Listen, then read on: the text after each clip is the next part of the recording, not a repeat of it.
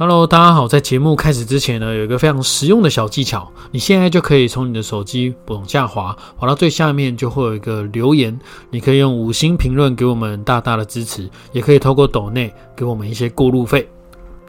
这世界上有什么比死亡更可怕的呢？Hello，今天大家有看过《僵尸校园》了吗？今天要跟大家爆雷一下。嗯，想跟大家分享，就是从这个电影当中我所学习到的东西。借此来帮自己做个记录，那也跟大家做个自由的分享啊。嗯，僵尸校园这一集会有严重的暴雷哦，所以大家就是还没有看过的，然后想要保有一点啊一种悬疑感呢，那大家可以回去先看完电影再回来听这一段。那首先呢，先从电影的角度来跟大家分享，就是《僵尸校园》这一部剧呢，它从这个漫画里面。去做这个导演做修改的时候，他的世界观主要是想要以学生的角度去做生命的探索，以及去如何去做生存哦。对，以人类生存记的这个角度来去做探索，从未知中去做探索，这跟我们的人生非常的像哦。我们常常呢会在该打开这扇门还是不打开这扇门去做很多的犹豫以及做选择，而我们就可从这些主角以及这些学生当中。他们不断不断的成长，并且了解到这目前僵尸的积蓄以及他的生命的方式。我里面蛮喜欢一个角色，就是班长。这班长呢，他从里面印证了一件事情，就是他是一个非常优秀的学生。他从以前就是都考第一名这样。那人家说自古英雄寂寞，就是在高处总是会非常的寒冷哦，就是。他也没什么朋友，也不知道该如何交朋友。好，那当然这个反映到很多的问题。好，我们先不讨论这个编剧到底有没有这么宏大的这个宇宙观啊。但是如果以正常人的角度说，或许一个第一名的学生，他是不是背后在他的家庭上，呃，跟家人的沟通以及父母给他的观念，就是不断的以成绩来定义自己。对，当这样子的情况下，他确实会比较容易。好，就是不知道除了。有好的成绩、好的学习以外，他该做些什么？那刚刚前面有提到，其实比死亡更可怕的是什么？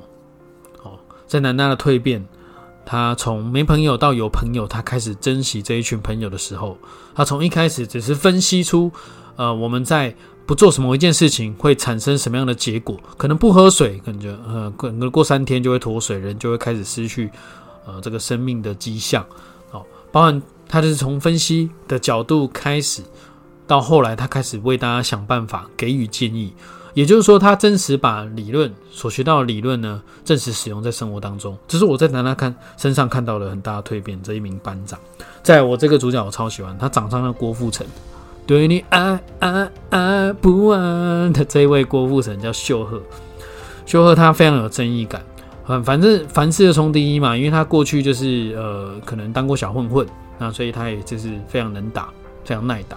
那这种改邪归正之后呢，他其实也证实确定他是喜欢呃南拉这个班长的。那他除了为爱而冲之外，他为了其他人也都保持一样的定律，就是大家想要做什么，他一定要算他一份，因为他想要为大家做些多多做些什么。他是非常想要在这个群体当中拥有所谓的就是呃帮助大家的一个这个能力。那我觉得光这件事情来说，就。呃，很值得我们学习。他非常的有勇气，他也没有在乎他是不是会在遇到死亡的问题。好，所以我相信这个角色非常非常的讨喜，应该非常多的观众特别喜欢他。从他 IG 的这个关注的成长率，其实就可以看得出来。好，那再来就是青山，就是这个男主角。那他就是一个非常木讷，也不太能会表达自己的人。那我从他身上看到的蜕变，他除了跟秀赫一样非常有正义感，愿意保护大家之外，我看到他最大的改变就是他开始会愿意并且有勇气表达出他不敢说的话，例如跟女主角文昭做他的情感上的表达，告诉他他其实一直都很喜欢他，从什么时候就开始。我觉得这个勇气确实是你在死亡之后如果没有说，绝对是带来的遗憾。所以我认为比死亡更可怕的是什么？就是在你死之之后呢，还是没有人懂你在想什么。所以常说开放自己，让自己可以更明确的表达出自己心里的感受，哦，不要让自己是保持的后悔，或是觉得可惜，因为这样子永远都回不去。所以我在青山身上看到了这样的蜕变，是非常值得我学习的。那温招呢，就是他从一开始非常害怕，然后谁都不太信的那种状况下，他最后变成是，他愿意牺牲自己，甚至在南拉当初要咬他。呃的时候，他并没有闪躲，而且他非常愿意给他去咬。那也在那一幕看到了秀赫本来应该要打这一名僵尸，可是这名僵尸却是他最爱的女生。顿时之间，他不知道该如何判断，因为他大家都想保护。好，所以常常在取一个平衡啊，到底是应该理性还是感性？当我们在感性的当下。情绪上的冲击的时候，我们顿时之间没有办法来得及反应，我们应该如何做出当下可以的决定，也没有什么对或错。他这么做也让我们就是知道，他就是非常的爱所有的人，他不是这么自私的一个人，这也是一种选择。那我们常常就是要取一个平衡，好，可能在当下如何可以做最小的牺牲，那或许就是我们应该要做的事情。好，那再来就是这个创造整件事情的发生哦。其实为什么会有僵尸群哦，就来自于这个李炳灿老师。那他为什么今天会设计这样的？因为他为了让自己的儿子更强，所以他设计出一个一个一个病毒。那这个病毒不小心让他的孩子就变成了一名僵尸。只要在愤怒或是悲伤的时候，他都会情绪最大起伏之后，他就会进入一个僵尸的状态。那他当然他。都告诉我们，为什么他今天要做这一个，就是因为社会的体制不断的霸凌，我们允许大家用言语上的霸凌，包含只要有某一个人设，他本来是完美的人设，但他今天被拉下来之后，他就开始毫不犹豫，而且非常的不客气的开始对他进行辱骂，在网络上不断的霸凌，因为你不需要为你的言论做负责，这也是在台湾非常可贵的地方，言论自由。但因为言论自由的背后，大家开始无法拘束你到底给予出来的话语是给予对方的正能量，还是所谓的负能量。永远无法想象，就是很多艺人哦，其实为什么都会得忧郁症，甚至很多 YouTube 你都会看到，就是因为他们没办法接受，以及在消化这些过程当中，他已经到了一个临界点。那一样，林明灿老师也是一样，他就是到了一个临界点，他找不到方法改变这个世界，他只好改变他自己，他只有让他自己的小孩更强，所以他才愿意去做出这样的东西。那从这个角度，你就会发现，他是不是真的很可恶？其实也没有，因为他从一开始第一集还第二集，他就已经为了他所做出来的一切负向责任，他愿意牺牲自己，让这一名警察去拯救更多的人。所以他其实心地并不是坏的，他只是从小被欺负惯了，而他希望在这个机会能够找到一个翻身的机会。所以真的，大家我在那边看到，其实我就会蛮同理到很多人，就是如果有一个人犯错，没有关系，我们应该要给他一个机会，而不应该对他落井下石，因为只要在落井下石的情况下，他确实就会。做出一些比较不理智的行为，这对他并没有任何的帮助，对你自己也没有任何的帮助。所以我非常鼓励大家，就是可以用宽容的心去看待每一件事情。当然不是鼓励大家犯错啊，只是不要怕犯错。好，再来就是魁南哦，这魁南他从一开始就是当人家的小弟嘛，那也是在一种高压的情况下做了一些他不知道是对或错的一个选择，比如说拍人家裸照啊，或是做一些欺负学生的事情。可是他非常自卑嘛，就是他想要证明自己，他难得有机会成为半尸的情况下，还有意志成为有僵尸的力量跟尸体跟这个修复力，他等于是不死之身，所以他称之为天堂。大家都觉得僵尸校园是一个地狱，但只有他觉得是天堂，因为他在那边无所不能，没有人跟他是同类的，他是唯吾独尊，他是最强的，所以他不断的复活，不断的去证明他可以去。伤害别人可以去做到更多的事情，从自卑转到骄傲这段过程呢，其实我本人也有经历过，就是从一个非常自卑的小孩，因为从以前不太会念书，然后又被人家排挤，然后长得又不帅，又不是彭于晏，然后唱歌也不是周杰伦，基本上没什么才华，不太会运动。在这样的环境下，家境也不是说特别好，当然会自卑啊，因为别人都过得比你好。那我觉得这是一个过程啊，从自卑转到骄傲的一个过程。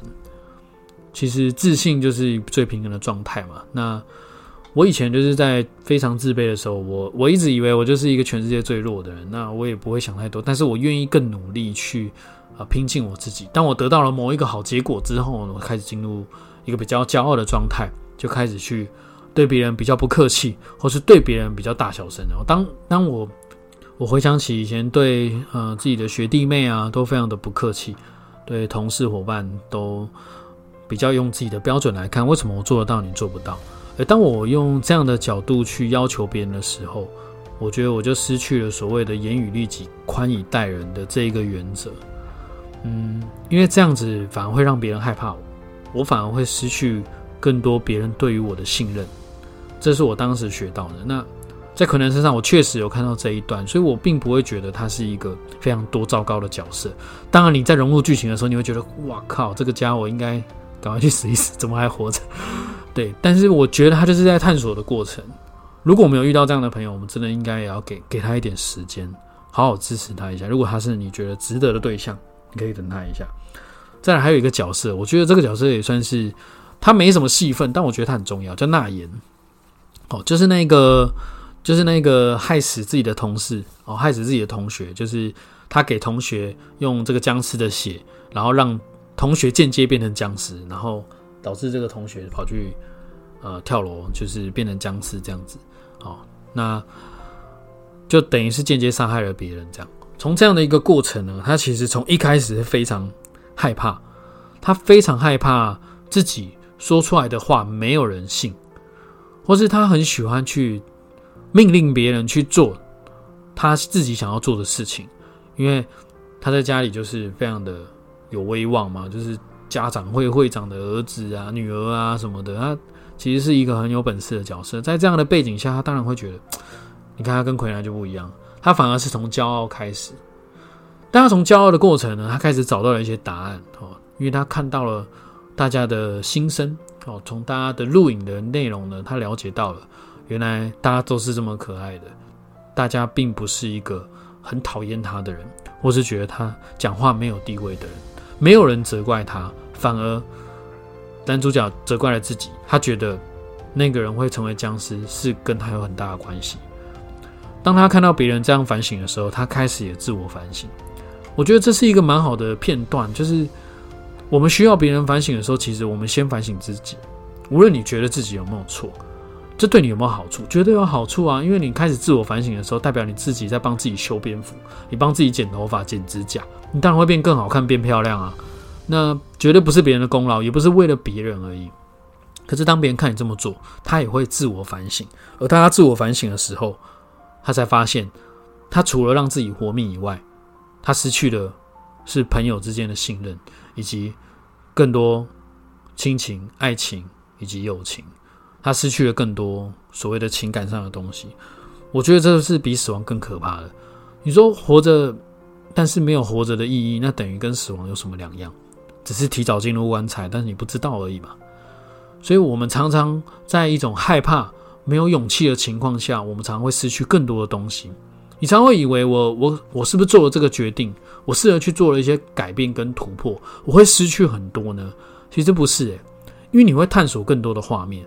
这就很像你在你在解锁一个地图，而这个地图它需要你走过，你才能够发光，你才能够知道那个地方长什么样嘛。可是你从来没有走过，你就会一直活在一个自我的洞穴里面。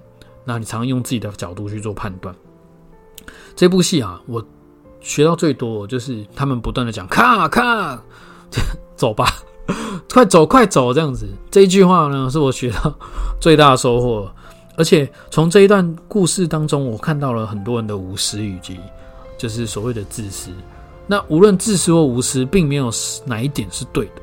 你该活命的时候，你就应该要为自己努力，你就应该自私。当你有能力去帮助别人的时候，我们可以试着去无私，去奉献于别人，去感染这样的氛围。这个氛围会影响到更多的人。你会发现这一群主角团从一开始各过各的，各活过各活各各为自己的命哦而想办法，一直到你看到青山，看到秀赫为别人无条件的付出，南拉也开始都为大家想办法，组织整个团队，然后甚至温招，然后。那个那也都愿意去改变的时候，这整个氛围在改变的情况下，整个团队都非常的相信你。大家都认为没有任何一个人可以去在这边死亡或是成为僵尸，大家都想要一起去通关。而这样的氛围，就是因为当有一个愿意付出的人出现之后，整个氛围才开始改变。好，而且呢，在人性与兽性上。好，其实也有非常大的这个突出的演技，就是从他是一个会懂得判断，这就是所谓的人性。而兽性跟我们最大的差别就是，他只会一昧的往前冲，做他想做的事情，甚至故事当中不断环绕着所谓的希望，又带来绝望，这又何尝不是在我们人生当中呢？我们常常在得到了一个好的结果之后，可能过了一阵子，好，人家常说顺境时，好。找出路叫无欲则刚嘛，那逆境时找退路叫狗急跳墙。我们常常在做事，在好的时候，哦一路顺遂的时候都没有问题，遇到问题的时候就开始遇到挫折，有的人就开始一路往下降，就没有办法再付出了。但就是在不断的绝望当中，我们才有办法修炼起更多的，创造更大的希望。因为我们不断拥有更多的能量跟能力，甚至更了解整个环境的游戏规则，你才更知道你应该怎么去做。讲这些，其实要同理这么多角色，大家你就会发现，其实没有一个人是对的，没有一个人是错的，大家都在为自己的使命努力。而我觉得这就是呃自由路三段带来的，就是让让我们更有自由，让我们更宽广去看待这个世界、这个社会。我们大家为什么会喜欢看这一部？除了它紧张刺激的氛围带给大家就是感染的氛围之外，你就会看到这一群主角。为了彼此的努力，为了让生命更有意义，而在团队中不断的付出的那一个过程，在未知中去做探索的过程，而且他们不断的莫忘初衷，他们没有放弃，他们要脱离这样的险境，他们一直都很坚持。而放弃的人呢，从被咬之后就迅速变僵尸了。但有不断生存意志的人，你就会发现出现了一些半尸的状态。他拥有自己人的意识，并且还活着，这个就是你会发现，从魁南成为半尸，可是他是最典型在里面担任坏人的人，可是他就是因为不想要死亡，他就是拥有这样的意志力，所以导致于他有这个机会转变。好，这是我的解释。当然，导演并没有给予解释为什么他们变半尸。那另外一个也是，他从好不容易的呃这个世界霸凌他的人。